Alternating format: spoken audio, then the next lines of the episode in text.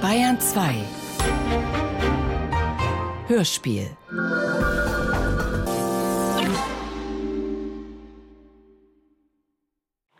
Herr Staatsanwalt, ich habe der Frau gesagt, das gebe ich unumwunden zu, man müsste dieses Kind äh, schütteln. Die ist derartig verspielt. Ich habe gesagt, ich würde 1000 Mark dafür geben. Gebe 1000 Mark dafür, habe ich gesagt, wenn ich dieses Kind hier hätte. Aber Dr. Braun hat mir erzählt, wenn ich das Kind... Mamska, habe ich immer zu ihr gesagt. Mamska. Seine Tochter ist ein, ein Prachtmädchen. Ich weiß nur, dass meine Tochter Rheinisch sprechen kann und Bayerisch sprechen. Aber ich kenne meine Tochter besser.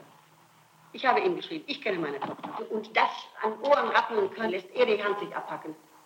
Ich kenne doch meine Tochter. Uninteressiert und was weiß ich und, und verspielt. Die wäre so verspielt und hat meinen ganzen Kummer der Frau ausgeschüttet. Michael Farin Nummer 989 Eichach Vera Brüne Mitschnitte Teil 3 Vera und Sylvia Und äh, zu den Einzelheiten in dieser Vernehmung, Fräulein Fossi. Sie haben. Äh, ich kann mich an Geschichten, die ich mir erzählt werden, sehr gut erinnern. Ja. Nun, Ihr Gedächtnis ist also offenbar ein sehr gutes. Meistens. Meistens. Warum weichen Sie mir immer so aus, Fräulein Fossi? Also, eben sagten Sie, Sie können sich an alles äh, noch sehr gut erinnern. Und wenn ich, ich kann mich an Geschichten gut erinnern, sag ich. An Geschichten können Sie sich. Ich habe schon gedrückt. Ja, Präsident dauert wahrscheinlich jetzt noch das Wort wird. Fräulein Kosowski, äh, Sie werden in Abwesenheit Ihrer Mutter und des Herrn Fehrbach zunächst vernommen. Wir müssen aber im Anschluss an Ihre Vernehmung den äh, beiden Angeklagten das Wesentliche von dem, was sie gesagt haben, wiedergeben. Das könnte nun am besten dadurch geschehen, wenn Ihre Aussage auf Tonband aufgenommen würde und dann Ihrer Mutter und Herrn Fehrbach gespielt würde. Sind Sie damit einverstanden? Ja. Ja.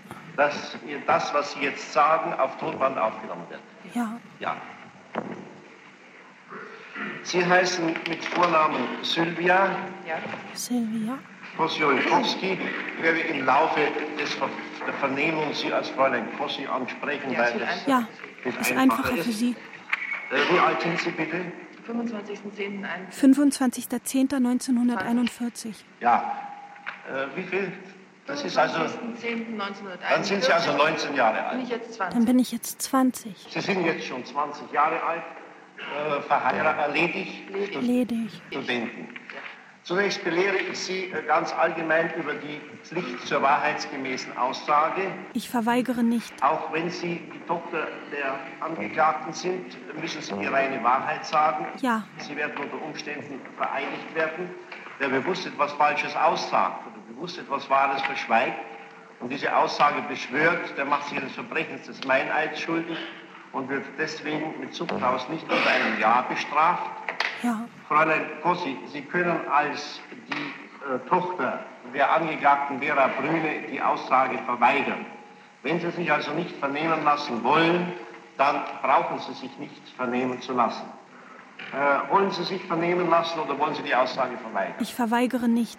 Ich verweigere nicht. Sie verweigern nicht, Sie wollen sich also vernehmen lassen. Ja. Ja. Hm.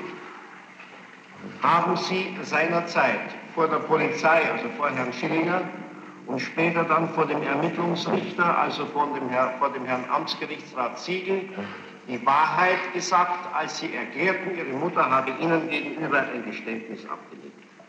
Meine damalige Aussage war falsch. Meine damalige Aussage war falsch. Das war die Unwahrheit. Ihre Aussage vor der Polizei war die Unwahrheit. Unwahrheit. vor dem Ermittlungsrichter war falsch. Falsch. Gut, das also vorweg. Hm. Nun würde es uns zunächst mal ganz allgemein interessieren, Fräulein Kossi, wie Sie zu Ihrer Mutter persönlich stehen. Ist Ihr Verhältnis zu Ihrer Mutter ein gutes? Ist es ein schlechtes? Ein sehr gutes. Ist ein gutes. Ja. Nach wie vor ein gutes. Äh, war es immer ein gutes oder ist es in letzter Zeit gewesen? Es war immer ein gutes, es ist nach wie vor ein gutes. Es ist nach wie vor ein gutes. Es war immer ein gutes und es ist nach wie vor ein gutes. Es war also auch ein gutes, sagen Sie, zu, zu dem Zeitpunkt, als Sie bei der Polizei erschienen und äh, Ihre Mutter aufs Schwerste belastet. Ja. Ja. Ja. Sie haben also keinen Grund, gegen Ihre Mutter irgendwie rachsüchtig zu sein oder sonst irgendwelche unfreundliche Gefühle gegen sie zu hegen. Nein. Nein. Nein. Äh, Ist es richtig, Fräulein äh, Bossi, dass Sie von Ihrer Mutter öfters geschlagen wurden? Das ist meine Mutter und wenn sie mich ab und zu mit einer Ohrfeige dachte, dann war das sicher immer im richtigen Ort. Ab und zu eine Ohrfeige. Dann glauben Sie, dass das also nicht, äh, dass das also deswegen geschehen ist, weil Sie es nötig haben. Sehr richtig. Ja, Ja. richtig. Also wir können nochmal zu diesem Punkt zusammenfassen, irgendwelche Spannungen, Differenzen bestehen zu Ihrer Mutter nicht, bestanden insbesondere auch nicht in den Jahren äh, 60 und 61. Nein. Das sind ja die entscheidenden Jahre. Nun, Freund Kossi, äh, wir wissen aufgrund der uns vorliegenden Protokolle, was Sie der Polizei und dem Ermittlungsrichter gesagt haben. Ja. Bayerische Landpolizei, Landpolizeidirektion Oberbayern, Kriminalabteilung München, 8.11.1961. Vernehmungsniederschrift. In der Wohnung ihrer Mutter aufgesucht, mit dem Gegenstand der Vernehmung bekannt gemacht, erklärt Fräulein Silvia Kosiolkowski, weitere Personalien bereits erhoben, Folgendes. Nach meiner Rückkehr aus England Nach am meiner 8. Rückkehr aus Juli England am 8. 1960 Juli 1960 habe ich mit meiner Mutter habe über ich den mit meiner Vorfall Mutter in über den Vorfall in gesprochen, Pöcking gesprochen, weil er mir eigenartig erschienen ist. weil mir das alles sehr eigenartig erschien. Ich fragte immer wieder meine Mutter und im Laufe der Zeit erfuhr ich von ihr den tatsächlichen Vorgang in großen Zügen. Ich muss hierbei sagen, dass meine Mutter eine Frau ist, die schwer etwas für sich behalten kann und dass sie der Vorfall innerlich ständig beschäftigte. Ich fragte meine Mutter. Immer wieder. Ich möchte aber betonen, dass ich den Sachverhalt wirklich erst nach meiner Rückkehr aus London erfahren habe. Auf Vorhalt. Ich habe weder, von der Planung noch von der Absprache mit Fairbach irgendetwas gewusst. Es ist abwegig anzunehmen, ich sei damals nach England geschickt worden, um während der Tatausführung nicht in München zu sein. Mein Aufenthalt in London geht auf meinen Vater zurück. Meine Mutter war an sich dagegen. Wenn mir vorgehalten wird, dass ich selbst mit dem Vorfall in Pöcking in Verbindung stehe, so erkläre ich, dass ich damit nichts zu tun habe. Die volle Wahrheit, werde ich sagen. Ich weiß, dass meine Mutter am Mittwoch, den 14.04.1960, mit dem Zug nach München kam. Am Mittwoch, den 14. April 1960, Ich weiß auch von meiner Mutter, dass Fehrbach in München war. Und zwar ebenfalls mit meiner Mutter zusammen hier ankam. Meine Mutter begab sich in ihre Wohnung. Wo sich Fehrbach aufhielt, weiß ich nicht genau. Er war aber zeitweilig auch in der Wohnung in der Kaulbachstraße. wo sich Fairbach aufhielt, weiß ich nicht. Er war aber zeitweilig auch in der Wohnung in der Kaulbachstraße. Beide Beide benutzten benutzten übrigens von Köln nach München einen eingesetzten Zug, der ziemlich leer war. Der ziemlich leer war. Meine Mutter sagte mir auch, dass Fairbach in der Praxis Dr. Brauns während des Nachmittags als Dr. Schmitz angerufen hat. Sie sagte mir aber nicht, von wo aus er das tat. Meine Mutter sagte mir auch, dass Fehrbach in der Praxis Dr. Brauns während des Nachmittags als Dr. Schmitz angerufen hat. Sie sagte mir aber nicht, von wo aus er das tat. Ich weiß nur bestimmt von meiner Mutter, dass sie mit Fehrbach am späten Abend des 14.04.1960 nach Pöcking gefahren ist. Ich weiß allerdings nicht, ob beide zusammenfuhren oder ob Fehrbach vorausgefahren war. Ich weiß heute nicht mehr, ob mir meine Mutter das Nachfolgende erzählte oder ob ich aufgrund von Mitteilungen ihrerseits und Beobachtung während der polizeilichen Ermittlungen über den Tatablauf unterrichtet worden bin. Hiernach hat meine Mutter in der Nähe der Heinrich-Knote-Straße in Böcking im Wagen gewartet. Fehrbach begab sich zur Villa Dr. Braun und zeigte dort den bewussten blauen Brief der Frau Klo vor. Er wurde eingelassen und verübte dann im Keller die Tat an der Klo. Zu welchem Zeitpunkt und wie Dr. Braun ins Haus kam, weiß ich nicht. Meine Mutter sagte mir nur, sie habe auf die Rückkehr Fehrbachs gewartet, sagte aber nicht, dass sie selbst das Haus Dr. Brauns in Böcking betreten habe. Sie sagte mir aber nicht, dass sie selbst das Haus Dr. Brauns in Pöcking betreten hat. Bei der Rückfahrt von Pöcking nach München fiel den beiden ein, dass Färbach den blauen Brief im Haus vergessen hatte. Bei der Rückfahrt von Pöcking nach München fiel den beiden ein, dass Färbach den blauen Brief im Hause von Böck, in Böcking vergessen hatte. Sie hatten deswegen eine Auseinandersetzung, vor allem deshalb, weil Färbach nicht mehr nach Böcking zurückfahren wollte. Sie fuhren dann auch zurück nach Böcking. Fehrbach weigerte sich jedoch, nochmals in das Haus zu gehen. Nach Aussagen meiner Mutter wäre dies auch nicht mehr möglich gewesen, weil die Haustüre zugeschnappt war. Meine Mutter erfuhr erst im Laufe der polizeilichen Ermittlungen, dass die Verandatür offen stand. Zur Zeit der Tat wusste sie das nicht. Anschließend wurde die Fahrt mit dem neuen VW meiner Mutter nach Köln angetreten. Im Anschluss an diese Schilderung, die mir meine Mutter an einem Tage nach meiner Rückkehr aus London gegeben hat, sagte mir meine Mutter auch, Fehrbach habe ihr angedroht. Er werde sie und mich erschießen bzw. uns etwas antun, wenn meine Mutter mir den Vorfall in Böcking erzählen wird. Meine Mutter hat diese Drohung sehr ernst genommen und auf mich eingewirkt, niemandem etwas zu sagen. Dass sie mir von dieser Sache etwas erzählt. Niemandem etwas sagen. Meine Mutter ist schon seit der Kriegszeit mit Fehrbach bekannt. Wir sind sehr eng mit ihm befreundet und er war immer bereit, für unsere Familie alles in seiner Macht Stehende zu tun. Ich nehme daher an, dass sich meine Mutter aus diesen Gründen an ihn gewandt hat. Ich glaube sogar, dass die Idee, Dr. Braun zu erschießen, von ihm stammt. Nachdem meine Mutter ihm erzählt haben dürfte, wie Dr. Braun sie ständig quäle. Auch mir gegenüber hat meine Mutter die Tat damit begründet, dass Dr. Braun sie oft in sadistischer Weise gekränkt hat. Dass Dr. Braun sie oft in sadistischer Weise gekränkt hat was ich zum Teil auch selbst miterlebt habe. Was ich zum Teil auch selbst miterlebt habe. Ich bin bereit, diese Aussage vor dem zuständigen Richter zu wiederholen. Aktenzeichen 2GS 1513 aus 61, München 35, den 8.11.1961. Auf Ladung fand sich ein die nachbenannte Zeugin in Gegenwart ihres Vaters. Ich bin bereit, diese Aussage vor dem zuständigen Richter zu wiederholen. Die Zeugin schilderte zunächst ihr gesamtes Sachwissen mit ihren Worten eingehend im Zusammenhang. Die Aussagen der Zeugin deckten sich dabei fast in allen Punkten im Einzelnen mit den Angaben, die in der Vernehmungsniederschrift der Kriminalabteilung der Landpolizei vom 8.11.1961 niedergelegt sind. Ich weiß, was ich bei der Polizei angegeben habe. Ich habe meine Aussage unbeeinflusst gemacht. Sie ist wahrheitsgemäß. Ich könnte sie mit gutem Gewissen beschwören, wenn dies von mir gefordert wird.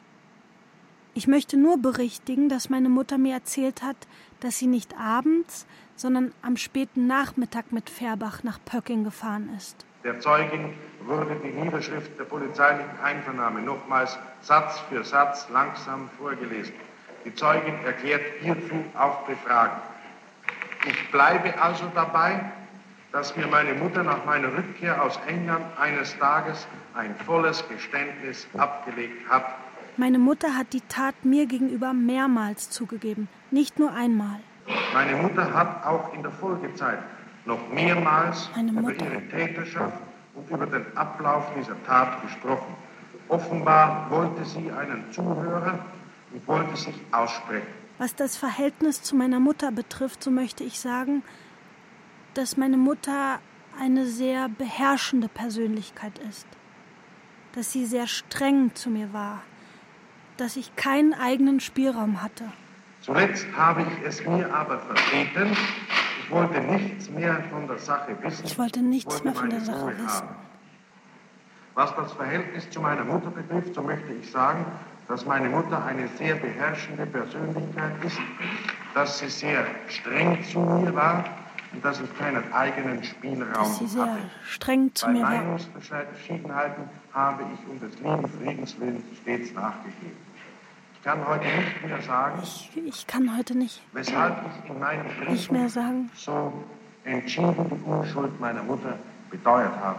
Ich bin jedenfalls früher von meiner Mutter nicht in diese Richtung instruiert worden. Ich bin jedenfalls früher von meiner Mutter nicht in diese Richtung instruiert worden. Für den Fall, dass sie in Haft genommen wird. Selbst gelesen, genehmigt und unterschrieben Silvia Kosiolkowski. Frau Kossi, Sie haben also jetzt gehört, was Sie damals, was damals von der Polizei und von dem Ermittlungsrichter zu Protokoll genommen worden ist. Meine erste Frage geht nun dahin, ist äh, das, was zu Protokoll genommen worden ist, von Ihnen auch in diesem Sinne gesagt worden? In etwa, ja. In etwa, ja. In etwa, das ist mir zu unbestimmt. Das ist nicht meine Formulierung. Das, das ist nicht meine Formulierung. Sie, ja, es sind nicht Ihre eigenen Formulierungen. Es sind nicht meine Worte und sie klingen anders. Es sind nicht meine Worte. Und dieser Sinn und Inhalt entspricht dem, was Sie den beiden Herren. Ich kann mich nicht mehr so genau erinnern, was ich damals. Ich kann mich nicht mehr so genau erinnern, damals in einem sehr schlechten was, was ich damals gesagt habe. Ich. Wieso sind Sie in diesem schlechten? Ich bin in diesen nervlichen schlechten Zustand gekommen durch Zeiten, Zeitungen, Zeitungen Zeitschriften, Reporter, besonders, besonders Reporter. Reporter. Und, äh, überhaupt durch die ganzen Leute, die mich dauernd fragen. Überhaupt die ganzen Leute, die dauernd, die dauernd fragen. Und dauernd die Zeitung und dauernd rief jemand an. Immer war etwas los. Und, ja, und außerdem die Verhaftung meiner Mutter war natürlich das Primäre. Nun, das war also der Grund, warum Sie die Nerven verloren haben. Ja, Sagen Sie uns, äh, wie sich das geäußert hat, wie sich dieser schlechte nervliche Zustand geäußert hat. Es hat sich so... Es hat sich so geäußert, dass... Geäußert, dass ich, dass ich so, immer das eine sagte und zum anderen das, das andere sagte. Und ich war mir nicht bewusst, was ich sagte praktisch. Ich, ich, konnte, ich konnte, konnte nicht. Ich, ich, es, es war ganz eigenartig. Ich, ich erzählte eine belanglose Geschichte. Erzählte eine belanglose Geschichte einem, einem Bekannten oder einer Und Freundin fünf Minuten später genau das Gegenteil. Fünf Minuten später genau das Gegenteil. Ja, also solche Dinge gibt es. Durcheinander. Also Menschen, Völlig wenn sie konfus. konfus sind, Völlig konfus. wenn sie durcheinander sind, äh, sich äh, widersprechen, widersprechende Dinge sagen, heute das und morgen jenes, aber mir ist noch kein Fall bekannt geworden, wo also eine gewisse Nervenbelastung dazu geführt hätte, nun gerade den Menschen, an dem man am meisten hängt und der dann am meisten bedeutet, äh, so schwer zu bezichtigen, wie Sie es getan haben. Ja, vielleicht kann ich Ihnen eine Erläuterung geben, zum Beispiel an diesem 8. November. Zum Beispiel wo morgens um an, nach die Polizei an diesem 8. November. Und äh, ich um halb zwölf fertig war, musste ich zum Anwalt gehen, zu meinem Anwalt. Ich war um halb zwölf und fertig und für die Zeitschriften und so weiter überhaupt da eine musste ich Anwalt Erklärung gehen. abgeben. Und in dieser eidesstattlichen Erklärung steht drin, dass ich äh, an Eidesstadt erkläre, dass meine Mutter nichts damit zu tun hat. Unterschrieb eine eidesstattliche Erklärung, in der drin stand, dass meine Mutter nichts mit dem Mord zu tun hat. Und anschließend ging ich zum Ermittlungsrichter und bestätigte das, was ich morgens gesagt hatte. Und anschließend? Also wie gesagt, ich kann mich an den Tag sehr schwach erinnern. Denken Sie mal, wenn Sie um Viertel nach von der Polizei rausgeschmissen werden, aus dem Bett praktisch, und dann die Vernehmung haben und dann bis um 20 nach 11 geht die Vernehmung, dann zum Anwalt und dann anschließend wieder um 2 Uhr zum, zum Ermittlungsrichter. Wann waren Sie beim Anwalt? Um halb zwölf. Halb zwölf. Um halb zwölf beim Herrn äh, Rechtsanwalt Karl Urban. Dr. Köckelmann. Dr. Bei Herrn Rechtsanwalt Dr. Köckelmann. Ja. Ja. Und bei Herrn Rechtsanwalt Dr. Köckelmann sagen Sie, haben Sie äh, im Beisein von meinem Vater im Beisein Ihres Vaters genau das Gegenteil angegeben? Also mit anderen Worten, Sie haben Herrn Kügelmann gesagt, was ich jetzt gerade bei der Polizei gesagt Nein, habe? Nein, ich habe überhaupt nichts von der Nein. polizeilichen Vernehmung gegenüber Überhaupt Herrn. Kügelmann erwähnt. Ja, warum denn nicht? Das weiß ich nicht. Das weiß ich nicht. Äh, muss rekapitulieren. Sie gehen Vormittag zur Polizei und machen diese Angabe. die also ihre Mutter aufs Schwerste belasten, in denen es also heißt, meine Mutter hat ein Geständnis abgelegt, sie hat mir die Tat in den großen Zügen geschildert, insbesondere gesagt, dass sie und Fehrbach also die Täter dieses Doppelmords seien. Anschließend gehen Sie zu Rechtsanwalt Pückelmann und sprechen kein Wort darüber, dass Sie bei der Polizei eine so schwerwiegende Angabe gemacht haben. Ich habe Herrn Dr. Kückelmann gegenüber nichts davon erwähnt. Und hätte er mich gefragt, hätte ich sicher eine ausweichende Antwort gegeben. Sagen ihm aber, dass Sie nachmittags zum Ermittlungsrichter müssen. Ja, eben. Hat Sie da Rechtsanwalt Kückelmann nicht gefragt, warum Sie denn zum Ermittlungsrichter gehen? Das ist durchaus möglich, dass er mich gefragt hat. Das ist durchaus möglich, dass er mich gefragt hat. Ich war doch so völlig blöd an diesem Tag total durcheinander. Ja, warum haben Sie denn eine ausweichende Antwort? Ich weiß es nicht mehr. Das ist doch der Mann Ihres Vertrauens gewesen. Bitte, das bezeugt Bitte. ja davon, dass ich also völlig das, blöd war. Das bezeugt ja, doch davon, dass ich völlig blöd war. Das nicht nur ohne weiteres, sondern also, wenn ich mir das heute völlig, überlege, das sind natürlich mehrere Deutungsmöglichkeiten. Ich bin wahnsinnig denkbar, nicht? Also gut, ich akzeptiere zunächst mal, dass es so gewesen sei, wie Sie sagen. Äh, warum sind Sie aber dann nochmals zum Ermittlungsrichter gegangen, wenn Sie schon wussten, dass Sie Ihre Mutter am Vormittag so schwer belastet hatten? Zu ja, weil die, Polizi äh, die Kriminalbeamten mich dahin bestellt haben. Ja, dann wäre nichts leichter gewesen, als dem, Kriminal, dem Ermittlungsrichter zu sagen, äh, Herr Amtsgerichtsrat, äh, was ich heute Vormittag von der Polizei gesagt habe, das war also Stuss, das war alles äh, erfunden, das habe ich äh, durch einen, da war ich ganz konfus und äh, bitte, ich möchte jetzt sagen, wie es wirklich gewesen ist, nämlich, dass mir meine Mutter niemals etwas derartiges erzählt hat. Stattdessen gehen sie aber hin und sagen ihm das Ganze, erzählen ihm das Ganze nochmal und es wird nochmal ein ziemlich umfangreiches Protokoll aufgenommen. Sie variieren sogar bestimmte Dinge, aber nicht etwa im Sinne einer Entlastung, sondern sogar noch im Sinne einer weiteren Belastung.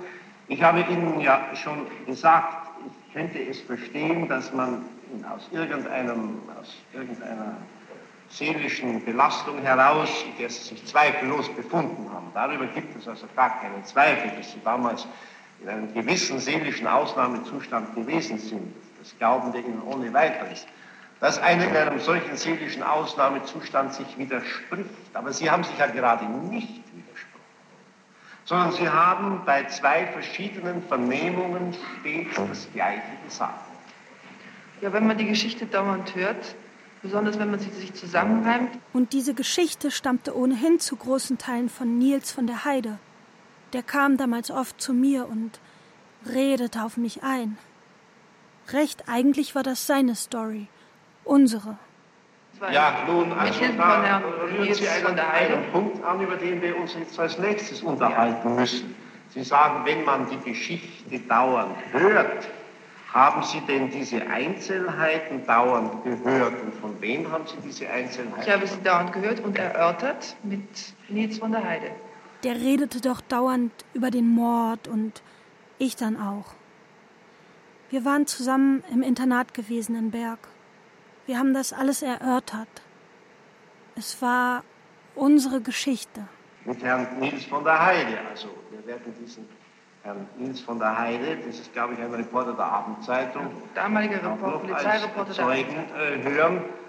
Äh, der Nils kam sehr oft zu mir, besonders seitdem meine Mutter verhaftet war und es erstmalig in der Zeitung stand. Am nächsten Tag kam er dann zu mir und von da ab kam er, jeden Tag einige Male plötzlich, sporadisch tauchte er auf und war da und, und redete mit mir, hatte dauernd neue Versionen. Zum Teil hat er irgendwelche Informationen gehabt oder gekriegt und wusste immer etwas Neues und sagte, hör mal, das muss doch so gewesen sein oder so hätte es sein können oder der, der ist schuldig so. Also hin und her, wir beide überlegt. Ich sagte zwar zu ihm, das traue ich meiner Mutter nicht zu. Aber er erzählte mir diese Geschichte dann immer aufs Neue. Lass mich doch in Ruhe mit diesen Geschichten, sagte ich. Lass mich doch in Ruhe. Ja, ja das ist Nicht? ganz natürlich, dass ganz das natürlich. immer wieder erörtert worden ist. Zudem, äh, ich hatte sehr großes Vertrauen zu ihm, weil ich mit ihm zusammen ich hatte sehr großes Vertrauen zu ihm. war im Internat. Und ich kannte ihn seit 53 und ich kannte ihn seit 53. Schulkamerad von mir. Und wir erörterten immer und ich bin der Ansicht, dass der Nils eine sehr große Fantasie hat und ich habe keine kleinere. Und wenn wir beiden dann also zusammen sprachen und den Fall durchsprachen oder wie es hätte sein können und hin und her, da also kamen die unmöglichsten Sachen dabei raus. Und da wurde dabei Schluss, auch einmal erörtert bei diesen Gesprächen, dass es doch Ihre Mutter gewesen sein könnte. Ja, natürlich wurde das erörtert. Es wurde alles erörtert. Jeder Mensch wurde ja, natürlich wurde das erörtert. Es wurde alles erörtert. Und äh, zum Schluss kristallisierte sich also eine, diese letzte Geschichte, also die ich da angegeben habe, heraus. Und zwar durch irgendwelche Informationen, die der Nils hatte, und der sagt, es muss so sein, durch meine Informationen weiß ich, dass, dass, dass die Polizei inzwischen diese und diese Ermittlungen und gemacht haben. Die Polizei. Und äh, er hat eine ich sehr weiß, große Überzeugungskraft. Er erzählte mir das. Ich fand, das wäre unmöglich und das gibt es nicht, das stimmt nicht. Und das geht nicht, das, stimmt wirklich nicht. Das, das kann ich mir nicht vorstellen. Das, das stimmt kann, nicht. Das traue ich meiner Mutter nicht zu. Ich kann es mir nicht vorstellen, das traue ich meiner Mutter nicht zu. Und er sagte, doch, bestimmt. Und, und überleg doch mal und legte mir das sehr logisch vor. Er erzählte mir das in einer sehr logischen Form. Sonst kommst du ins Gefängnis, sagte er, wenn du nichts sagst. Und irgendwann kannte ich nur noch diese Geschichte. Und dann habe ich sie den Polizisten erzählt. Ja, in dem Augenblick, als ich es erzählte, habe ich selber dran geglaubt. Und äh, ich war immer noch nicht gewillt, das zu glauben. Und wenn er das dann kam am nächsten Tag, er hatte Sie gleich. waren nicht gewillt, es nicht zu glauben? Nein, ich war keineswegs gewillt, es zu glauben. Ich, ich und am nächsten Tag kam er wieder und erzählte es mir wieder und sagte, es musste sein, überleg doch mal und hin und her. Und ich sagte immer wieder verneint, verneint, verneint. Das ging bis zu dem äh, 8. 7., erstmal 7. November abends. Am, am 7.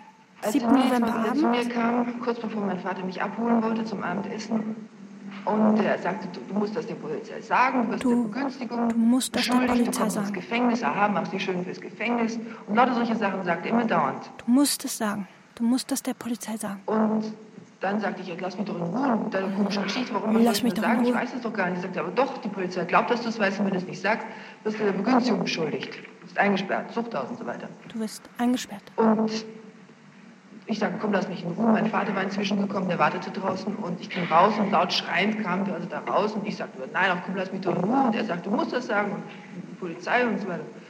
Und dann stieg mein Vater aus und sagte, was ist denn hier los? Und dann der Nils, ja, die muss eine Aussage machen, sonst wird sie der Begünstigung beschuldigt und hin und her. Sagt mein Vater, ach, das müssen wir jetzt mal, mein Vater ist da sehr unwissend in juristischen Fragen. Wir besprechen das morgen um halb zwölf bei äh, Dr. Kückelmann. Da sind wir sowieso verabredet wegen der Quickgeschichte. Wir besprechen das morgen. So verblieben wir dann nach dem Abendessen. Und ich kam aber nicht mehr dazu, das mit dem Dr. Kückelmann zu besprechen, weil ich kam aber nicht mehr dazu, das mit dem Dr. Kückelmann zu besprechen. da war bei mir nächsten Tag. Und die Polizei klingelte, ich führte sie rein. Und zwei Minuten später klingelte es nochmal. Nils stand auf der Treppe. Und sagte ich, du, die Polizei ist da. Sagt er, ja, ich weiß. Äh, pass mal auf, du musst das sagen. Ganz bestimmt. Das wirst du der Begünstigung äh, belangt und was weiß ich. Und ich sage, komm, du spinnst, das gibt's doch gar musst nicht. das sagen. Das mache ich nicht. Wieso? Komm ich, ich denn dazu, etwas Derartiges zu sagen? Das mache ich die nicht. wissen alles, die sehen, die wissen alles. Die wissen alles. Sag ich, nein, das kann ich nicht sagen. Komm, jetzt gehe ich, muss da rein. Ich ging also rein und was hörte ich? Der Herr Schillinger erzählte mir praktisch unsere ganze Geschichte. Und jetzt war ich so verwirrt. Erstens mal kannte ich die Geschichte von Nils, weil wir die dauernd besprochen hatten. Und zweitens sagte er mir die auch. Und in dem Moment glaubte ich, mein Gott, da muss ja etwas da dran sein. Bedachte aber nicht, dass der in dem Nils Moment, von der Heide da, da ich, da muss ähm, etwas da dran sein. Die Kriminalpolizei da vorher informiert haben könnte. Das konnte mir doch nur meine Mutter erzählt haben. Ich war so komplett durcheinander. Das muss dir doch deine Mutter erzählt haben, hat Nils gesagt. Wer sonst? Nee. Und die erzählt mir das Punkt für Punkt die ganze Geschichte runter und ich sagte immer nur, ja, ja, ja, so, ja, doch, so, ja, ja, ja, so ungefähr. Ja. Ich war also völlig perplex, das war also ein, ein Schlag ins Gesicht, dass die mir von Anfang an das sofort sagten.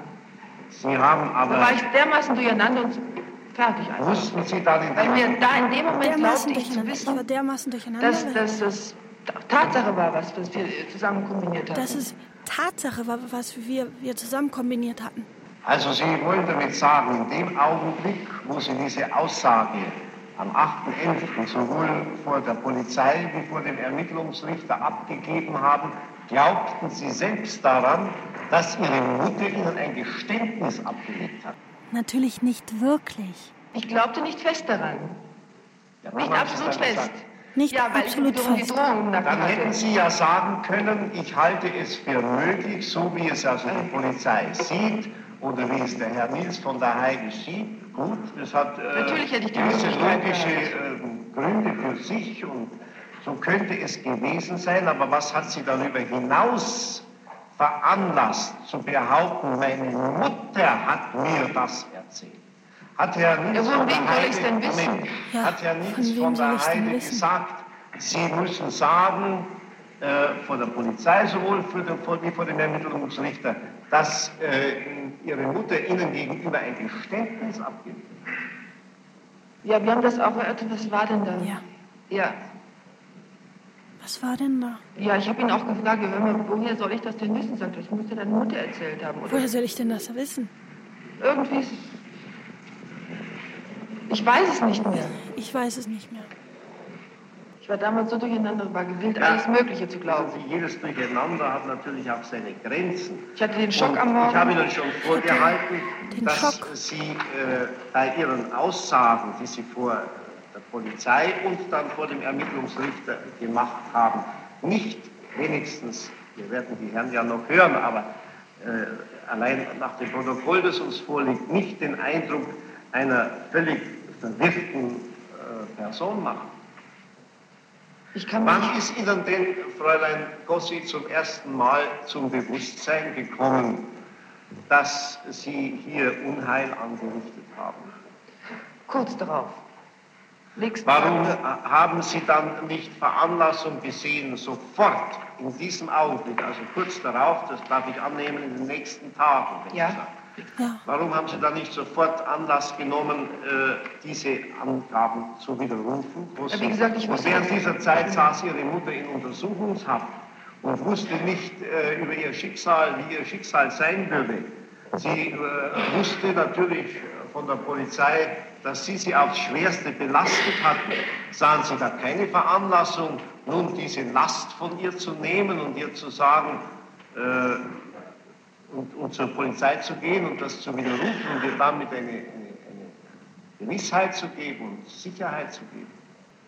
Sie konnte sich das doch denken, wie es ist, dass das alles so nicht stimmte. Sie, sie konnte sich die Gewissheit ausrechnen, dass es so sein wird. Ausrechnen? Sie konnte sich denken, dass es so ist. Sie konnte sich denken. Sicher. Sie, konnte sich sie denken. wusste das die ganze Zeit. Unser, unser Verhältnis war ja auch nicht getrübt dadurch. Aber so richtig kann ich mich nicht mehr erinnern wenn Ihr Verhältnis überhaupt nie getrübt war, wenn also alles in bester Ordnung war, dann ist es, wie gesagt, völlig für einen normalen, für einen Menschen, der normale psychische, der psychisch normal reagiert, völlig unverständlich, dass Sie dann überhaupt Ihre Mutter. Ja, ist mir, ist auch, mir auch völlig unverständlich. Völlig unverständlich. Ja, ich, ich habe ihn erklärt, erinnern, wie das zustande gekommen ist. Sie können sich nicht mehr erinnern, wie das zustande gekommen ist. Ja, und nun kommt noch dieses reizende Detail äh, mit dem äh, blauen Brief, von dem Ihre Mutter gesagt hat, Sie sollen ihn aufessen, während Herr Rodatus da war, damit das Hauptbeweismittel verschwunden ist. Wie verhält es sich denn damit? Das Aufessen wurde mir von den Polizeibeamten gesagt. Sagten, die sagten zu mir, stimmt das, dass Sie den Brief haben äh, aufessen sollen? Das war bei welcher Gelegenheit haben die Bei einer, ja, bei der, bei der Verhandlung, bei der Vernehmung da. Wer waren, wer waren die Polizeibeamten? Herr Wiesbeck, Herr Eckhardt und Herr Schillinger. Herr Wiesbeck, Herr Eckhardt und Herr Schillinger. Die sollen also gesagt haben, was haben die gesagt? Ja, die haben mir die ganze Geschichte vorher erzählt. Die haben mir die ganze auch, Geschichte vorher erzählt. Brief, das stimmte, dass ich den blauen Brief hätte aufessen sollen. Ob es stimmt, dass Sie diesen blauen Brief hätten aufessen wollen? Ja. Und, äh, und das war mir damals neu. Sie wollten ihn ja doch nicht aufessen. ja, das war mir damals neu, sagte ich, ja, ja, das stimmt schon, ich, ich wollte nicht aufessen. Das war mir neu, das war, also, also das, hat, das war neu. Stimmt schon, Sie sagten, ich wollte ihn nicht aufessen. Ja, ja, das stimmt schon. Dann hat es in der polizeilichen Niederschrift und in der richterlichen Niederschrift wieder seinen Niederschlag gefunden. Kommissar Rodatus hatte seine Akten bei uns in der Wohnung auf dem Tisch ausgebreitet und verließ kurz das Zimmer zum Austreten. Meine Mutter forderte mich auf, ich solle den auf dem Tisch liegenden blauen Brief zerreißen und aufessen. Sie solle es doch selbst tun, sagte ich ihr. Dazu kam es dann aber nicht mehr, weil Rodatus in das Zimmer zurückkam. Hat Ihre Mutter nun einmal gesagt, sie soll den blauen Brief aufessen oder nicht? Das hat sie mir nie gesagt. Hat sie nicht gesagt? Nie. Und nun sagen Sie, das sei also bloß durch eine Fragerei der Polizei hereingekommen. Genau. Ja. Warum haben Sie dann dieses Detail auch bei der richterlichen Einvernahme wiedergegeben? Weil es lustig war. Weil es lustig war. Also ich muss schon, ein, es ist schon eigenartig, nicht eine derartige äh, Vernehmung, bei der es um äh, die Freiheit eines Menschen für äh, immer und ewig geht, lustige Dinge zu erfinden. Warum ich das alles erzählt habe? Weil ich es lustig fand. Ich finde das nicht eigenartig. Sie sagten doch selber, das sei komisch. Es war ist doch recht eigenartig. Sie sagten mir selbst zuerst Das passt doch alles ohnehin nicht zusammen. äh, zu dieser eigenartigen Geschichte von dem Aufessen des Buches. Ist doch eigenartig, absolut. Ja, sicherlich. Naja, also, das kommt Komisch. vor, das kommt vor, ist komisch, aber Ja. die ganze Komisch Situation war doch nicht dazu angetan, um da kleine Witzchen zu machen und, Nein. und komische Dinge zu erzählen. Nicht in einer Vernehmung, in der Sie behaupten, Ihre Mutter hätte Ihnen einen Mord eingestanden. Ich verstehe jetzt gar nichts mehr. Natürlich ist das alles ein Widerspruch. Das passt doch alles nicht zusammen. Passt alles nicht zusammen. Passt alles nicht zusammen. Ja, also ich verstehe jetzt gar nichts mehr. Also, äh, Fräulein, Fräulein Kossi, auf der einen Seite sagen Sie, Sie wären völlig verwirrt gewesen, hätten unter Völlig dem verwirrt. Druck von Herrn Niels von der Heide und äh, weiß Gott welcher anderer Personen nun einfach da etwas äh, gestammelt, was nicht gestimmt ist. Und auf der anderen Seite machen Sie uns sehr klare Angaben, dass Sie Ihre Geschichte da äh, mit Details ausgeschmückt haben, weil die besonders komisch seien und weil die besonders wirkungsvoll offenbar seien und so. Die Geschichte kannte ich nun einmal auswendig. Da brauchte ich mir gar nichts mehr zu überlegen. Ich wusste nur, Einzelheiten machen die Sache glaubwürdiger. Und die Geschichte hatte ich ja bereits im Kopf. Die habe ich dann erzählt. Mehr nicht. Das hatte ich mir aber vor, es war schon kurz vorher aufgefallen. Das ist doch ein Widerspruch. Fräulein. Natürlich ist es ein Widerspruch, aber ich war an diesem Tag, wie gesagt, durcheinander, hatte die Geschichte zigmal gehört, Ich habe die Geschichte zigmal gehört. Ich, kannte ich in- und auswendig. Also mit anderen Worten, Sie waren sich bei beiden, bei beiden Vernehmungen ganz klar, also Sie hatten also ganz, war ganz klar bei Sinnen insofern, als Sie wussten, was ich jetzt sage, ist falsch. Bei der Vernehmung war ich mir nicht klar. Vernehmung, aber Sie können auch gern meinen Vater fragen. Ich traue meiner Mutter so etwas gar nicht zu. Nicht mal in meinen Geschichten traue ich ihr sowas zu. Ich war komplett durcheinander. Ich brachte alles durcheinander. bei der, bei der polizeilichen vom 8. November. Da waren Sie sich nicht Am klar. 8. Und bei der Vernehmung vor dem. Richter, Auch nicht. An diesem Tag war ich mir nicht Sie klar. sagten, sich, Sie sagten aber, dass Sie äh, sich da Gedanken gemacht haben, wenn ich das jetzt sage, Also nicht in dem Moment dachte ich mir das. dann weiß ich nicht, wie es reingekommen ist. Warum Sie das überhaupt, warum Sie das überhaupt gesagt haben. Ja, viele Einzelheiten äh, machen die Sache glaubwürdig. Viele Einzelheiten machen die Sache glaubwürdiger. Wenn Sie also den Gedanken hatten, ich muss viele Einzelheiten erfinden, um die Sache glaubwürdiger darzustellen, dann können Sie nicht konfus gewesen sein. Ich kenne mich doch überhaupt nicht aus. Aber das dachte ich mir ja bereits vorher. Das dachte ich ja Dann bereits schließt es vorher. das wieder aus. Das dachte ich mir ja bereits eine Woche oder zwei Wochen, wie wir das machen. Möglichst viele Einzelheiten machen die Geschichte glaubwürdig. Und dann hatte ich eine fertige Geschichte im Möglichst Kopf viele Einzelheiten machen die Geschichte glaubwürdig. mit den kleinen Einzelheiten, mit diesen Schön. Wichtigkeiten. Meine Mutter konnte sich das alles doch denken. Sie sagten dann also bereits wenige Tage, zwei, drei Tage später, ist Ihnen zum Bewusstsein gekommen. Einen Tag und- später. Bitte? Einen Tag später ist mir zum Bewusstsein Ist es zum gekommen. Bewusstsein gekommen? Einen Tag später. Und äh, äh, haben Sie dann sofort Herrn äh, äh, Küttelmann es erklärt, dass Sie Unwahrheit gesagt haben? Ich habe es erstmal meinem Vater erklärt. Sofort. Als Ersten. Meinem Vater. Und Herrn Küttelmann, warum, wann haben Sie es dem erklärt? Das hat dann mein Vater erklärt, dass ich da also diese Aussage gemacht habe. Ich weiß nicht, inwiefern mein Vater Herrn Dr. Küppelmann dann aufgeklärt hat.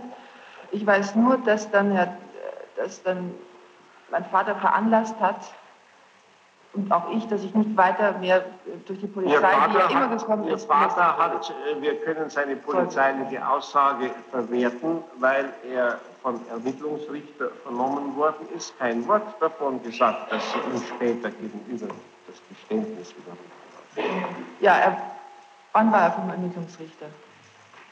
Er war an demselben Tag beim Amtsgericht Brasilien, ne? Ja, aber wenn Sie sind, ich nehme, ich nehme an, dass Herr Kossi, äh, den wir, äh, von dem wir einen Grund haben anzunehmen, dass er kein Ehrenmann ist, sofort seinerseits zur Polizei gelaufen wäre oder zum Anwalt gelaufen wäre oder zu irgendwem gelaufen wäre und gesagt hat, um Gottes Willen, meine Tochter hat einen großen Unsinn gemacht, die hat meine ehemalige Frau aufs Schwerste belastet und jetzt kommt sie daher und sagt, das ist alles nicht wahr. Nein, wir waren beide der Ansicht, dass die Hauptverhandlung der richtige Zeitpunkt ist, um es richtig zu stellen. Naja, also das ist eine, eine ganz merkwürdige Auffassung. Sie können meinen Vater fragen. Sie äh, sagten seinerzeit bei Ihrer polizeilichen Einvernahme, später haben Sie es, glaube ich, auch zumindest mittelbar bei Ihrer richterlichen Einvernahme wiederholt, Sie äh, glaubten, dass der Gedanke zur Tat gar nicht von Ihrer Mutter, sondern von Herrn Fehrbach ausgegangen sei. Äh, wie kommen Sie dazu? Das ist ja schließlich meine Mutter. Ich traue meiner Mutter etwas derartiges gar nicht zu, selbst in meinen Ja, warum haben Sie dann, wenn Sie Ihrer Mutter etwas derartiges gar nicht zutrauen, überhaupt der Polizei erzählt, dass Ihnen Ihre Mutter ein Geständnis abgelegt hat? Ich traue meiner Mutter doch etwas derartiges gar nicht zu. Sie sagten, ich glaube sogar, dass die Idee, Dr. Braun zu erschießen, von ihm, nämlich von Querbach, stammt, nachdem meine Mutter ihm erzählt haben dürfte, wie Dr. Braun sie ständig quäle. Auch mir gegenüber hat meine Mutter die Tat damit begründet, dass Dr. Braun sie oft in sadistischer Weise gekränkt hat. Sie haben also, so möchte man es auf den ersten Blick sehen, dieses Geständnis, das Sie abgelegt haben, bei diesem Geständnis, das Sie abgelegt haben, versucht, Ihre Mutter zu schonen oder einen Grund zu finden, dass sie also äh, besser wegkommt als Herr Baerbach. Mit anderen Worten, Sie wussten genau, dass Sie mit diesem Geständnis Ihrer Mutter eine schreckliche Belastung zufügen. Aber Herrn Färber eine größere. Das hatte mir die Polizei. es. Das hatte mir die Aber wenn Polizei Sie gesagt. entweder Die Polizei Sie waren der bestimmt Meinung gesagt. oder der Überzeugung, es ist überhaupt an der Sache nichts dran. Ich habe nie von meiner Mutter ein derartiges Geständnis erhalten, dann brauchten Sie so etwas nicht zu sagen. Waren Sie aber damals der Meinung oder waren Sie äh, in einem solchen psychischen Zustand, dass Sie glaubten, Ich brachte es alles hat sich tatsächlich so etwas ereignet, dann waren Sie das spätestens zwei Tage später nach Ihrer heutigen Aussage nicht mehr. Dann hätten Sie die Gelegenheit gehabt, die Sache zu berichtigen. Wenn Sie aber damals bei dieser polizeilichen und auch bei der richterlichen Vernehmung der Meinung waren, ähm, Ihre Mutter habe äh, die Tat vielleicht tatsächlich begangen, dann fügt sich das logisch ganz schön ein, dass Sie Ihre Mutter hier etwas entlasten wollen. Selbst in einer Geschichte, in einer erfundenen Geschichte, habe ich es gerne, oder es ist meine Art, dann, dass meine Mutter, die mir ja näher steht als Herr Färbach, Die mir ja näher bleibt. Auch steht in einer erfundenen Geschichte wollen Sie Ihre Mutter besser wegkommen lassen Ja. als Herrn Sperber. Weil sie ja meine Mutter ist. Weil Sie Ihre Mutter Weil sie meine Mutter ist. Meine Mutter. Ja, wem haben Sie denn diese Geschichte überhaupt erzählt? Dieses Geständnis. Haben Sie das bloß der Polizei erzählt oder auch noch anderen Leuten? Das habe ich meinem Vater gesagt. Das habe ich meinem Vater gesagt. War das vor der Vernehmung vor der Polizei? Ich habe meinem Vater diese ganze Geschichte am Abend erzählt und er sagte, ich kann dir dazu gar nichts sagen, wir müssen morgen mal zu Herrn Dr. Kückelmann gehen. Haben Sie diese Geschichte vor der polizeilichen Vernehmung Ihrem Vater erzählt? Vor der polizeilichen Vernehmung. Vor der polizeilichen Genau in der Vernehmung. gleichen Art und Weise, wie Sie es später bei der Polizei haben. Wortwörtlich was. Das war ein aufgesagt. Eins zu eins. Herr Fräulein Kosse, Sie waren am 23. November des vergangenen Jahres zusammen mit Rechtsanwalt Dr. Kügelmann bei mir, als die Aussage vom Ermittlungsrichter schon gemacht war. Aber warum haben Sie denn an diesem Tag mir nicht erzählt, dass Ihre Aussage falsch ist? Da war doch Ihr Anwalt dabei. Die Formalien des Protokolls habe ich Ihnen doch vorgehalten, in Gegenwart Ihres Anwalts. Ja, Sie haben mich gefragt, ob ich damals. Ähm, die Formalien habe ich Formalien, ja, also dass ich, ob ich wusste, dass ich als Tochter der Zeugen, äh, der, der, der Angeklagten nicht auszusagen brauchte und so weiter. Und dann habe ich ihm gesagt, ja, ja, der hat mir damals alles Mutter vorgelesen, ja, ja, das stimmt schon, ja, ja. Ich immer ja, ja, ja, ja, ja, ja. ja. Hätten Sie doch mir leicht sagen können, dass Ihre ganze Aussage falsch ist. Ja, sicher hätte ich Ihnen das gleich sagen Sicher, ich dachte eben auch sicher hätte ich Ihnen das gleich sagen können, aber ich dachte schon... Das ist der richtige Zeitpunkt, die heutige Verhandlung. Ich kenne mich nicht aus, wann ein Prozess ist, wenn eine Verhaftung zufolge äh, da gewesen ist. Umso mehr möchte dachte, man meinen, wenn man denke, sich nicht... ein halbes Jahr lang umso mehr möchte man Ich meinen, wenn man sich aus. nicht auskennt, wenn also alles ungewiss ist, dass man dann Ich dachte- diese Ungewissheit, Der Prozess... die zu Lasten des liebsten Menschen geht, den man hat, möglichst schnell beseitigt. Meine Mutter wusste sowieso, dass ich eine derartige Aussage, konnte sich's denken. Ich glaube bestimmt, dass sie es gewusst hat, dass ich eine derartige Aussage jetzt heute Noch mache. eine Frage? Meine Mutter konnte sich das doch alles denken. Mamska. Mamska, habe ich immer zu ihr gesagt. Mamska. Noch eine Frage? Nein. Ich würde vorschlagen, dass wir jetzt also zunächst die Vernehmung vorläufig einmal abschließen, dem Tonband äh, Mann Gelegenheit geben, jetzt das Band zurückzuspulen und dass dann jetzt die äh, Angeklagten die Aussage, mit Ausnahme der Verlesung der Protokolle, die braucht man nicht, die kennen Sie ja ohne dies, ne? Ja, das wird uns ohne dies anderthalb Stunden ja kosten. Ne? Aber wir müssen hier, das versteht sich wohl von selber, gründlich vorgehen. Dann würde ich jetzt vorschlagen, wir machen 20 Minuten Pause. Äh, ich bitte dann den Tonbandherrn, äh, das Tonband zurückzuspulen und äh, so, dass es also den Angeklagten, wenn sie im Saal sind, vorgespielt werden kann. Das kann meine Tochter nicht gesagt haben. Ich habe mit meiner Tochter niemals über derartige Dinge gesprochen. Das ist für mich erschütternd und unglaubwürdig. Mir ist dies ein Rätsel, wie ein Mensch über eine Geschichte etwas berichten kann, über die er gar nichts wissen kann. Und ich selbst nichts weiß. Ich kann nur erklären, dass ich diese Darstellung meiner Tochter und diesen Vorhalt auf das entschiedenste und energischste ablehne. Ich kann mir die Angaben meiner Tochter nur so erklären, dass es sich bei ihr um eine verschobene Pubertät handelt. Die Angaben meiner Tochter sind eine Spinnerei für mich. Die Angaben meiner Tochter sind in allen Punkten, soweit sie die Schilderung des Hergangs der Ermordung des Dr. Braun und Frau Klo betrifft, frei erfunden. Meine Tochter hat eine reiche Fantasiebegabung. Mehr kann ich dazu nicht sagen. Ich kann nur sagen, dass ich, sofern sich der Verdacht bestätigen sollte, von Frau Brüne sehr enttäuscht wäre. Ich persönlich kann mir nicht vorstellen, dass sie mit der Sache was zu tun hat. Frau Brüne ist eine hochanständige Frau. Sie wissen doch genau nicht, weil ich habe sie zu diesem äh, Tag hereinbestellt, zusammen mit Ihrem Anwalt, weil ich die Sache nur mit Ihrem Anwalt besprechen wollte, ob Sie sich psychologisch untersuchen lassen. Ja, das kann das fragen. Und habe Ihnen in diesem Zusammenhang auch erklärt, es wäre äh, an sich für mich sehr wesentlich, ein solches Gutachten zu besitzen. Ja, ich habe es abgelehnt. Ja, später, an dem Tag natürlich nicht. Nein, weil Kübelmann wollte sich die Sache überlegen. Aber eine eigentlich Ab abgelehnt, Freund, Freund Fossi, wenn Sie äh, sich selbst in einem damals in einem seelischen Ausnahmezustand befindlich, wäre doch also eine psychiatrische oder psychologische Untersuchung sehr zweckmäßig gewesen. Sicher, natürlich. Das habe ich mir dann später auch gedacht und bin dann von mir aus zu einem Psychiater in Behandlung gegangen. Das war im März.